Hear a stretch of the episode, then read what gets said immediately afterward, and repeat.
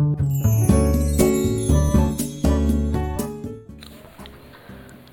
はようございます。滝真由子です。今日もラジオを聴いてくださりありがとうございます。今ちょっと子供が横で寝ているので、ちょっと小さな声で配信していますが、なんか声が変でもご了承ください。今日は大きな決断は最後は自分の心で決めるというお話です。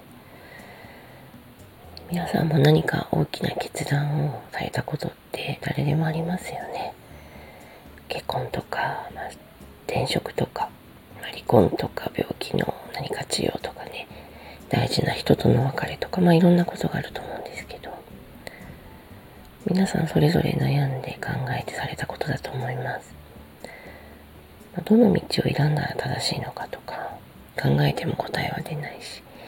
迷うこともありますよね。私も割とあの決断は早い方なんですけど、やっぱり大きな決断には結構悩みが伴います。もし選択肢が複数あったら、もちろんそれぞれメリットとかデメリットを考えますし、まあ、ただそうやって冷静に考えても、最後の一押しどっちがいいかみたいのに欠ける部分も多くって、そんな時にどうやって決めているかというとやっ、ぱり自分の心に、まあ、素直になるというか、うん、欲とか、得とか、そういう部分を、まあ、損とかもね、一切排除して、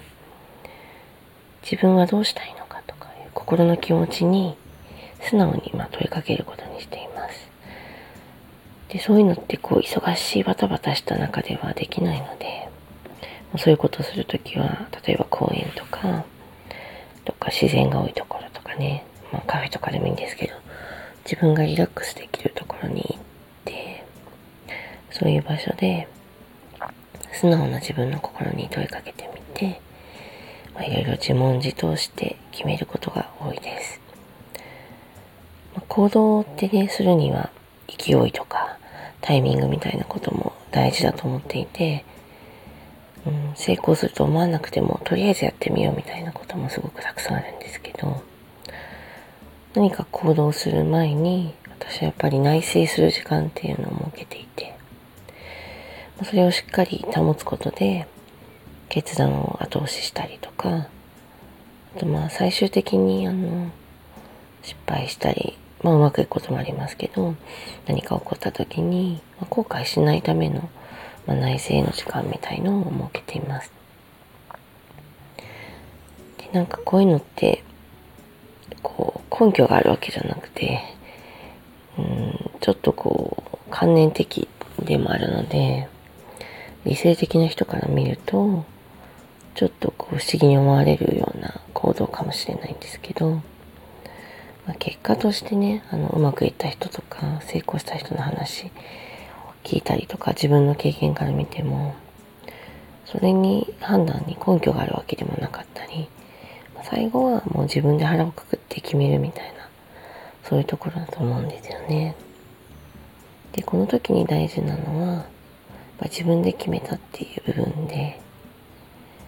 当然人に何か相談して意見を聞いたりとかちろんするんですけど私もあのもちろん人に相談して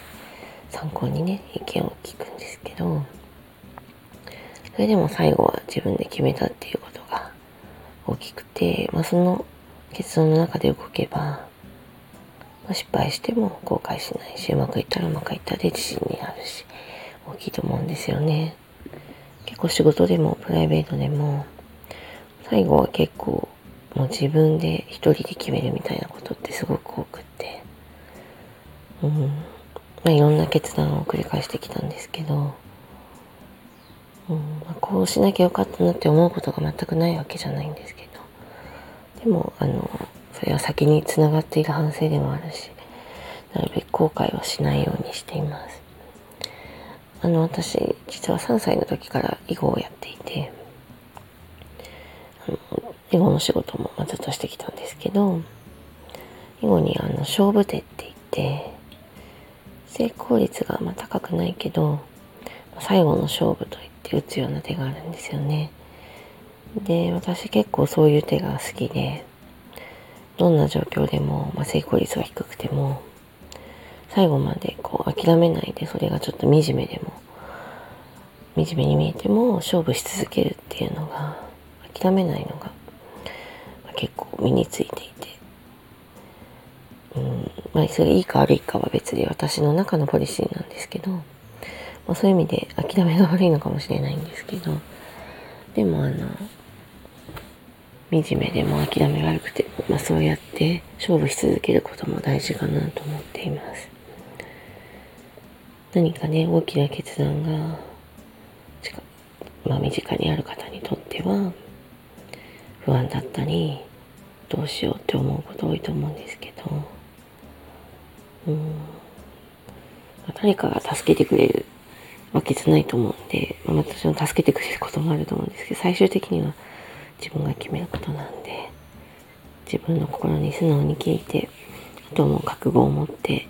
進んでもらえたらなと思います。うん、私はあの離婚するときは結構大きい覚悟で、それもすごい悩みましたし、うん、そうですね、いろんな人に話も聞きましたけど、やっぱり決めたのは自分だから、そこに後悔はないし、うん、行動したことにも、今、もう一切の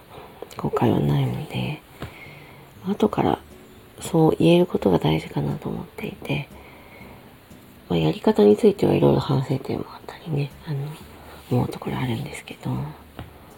あ、あれ一切の後悔なしみたいな気持ちに、どんな選択をしておられることが大事かなと思っています。ということで、今日は大きな決断をするときは、最後は自分の心を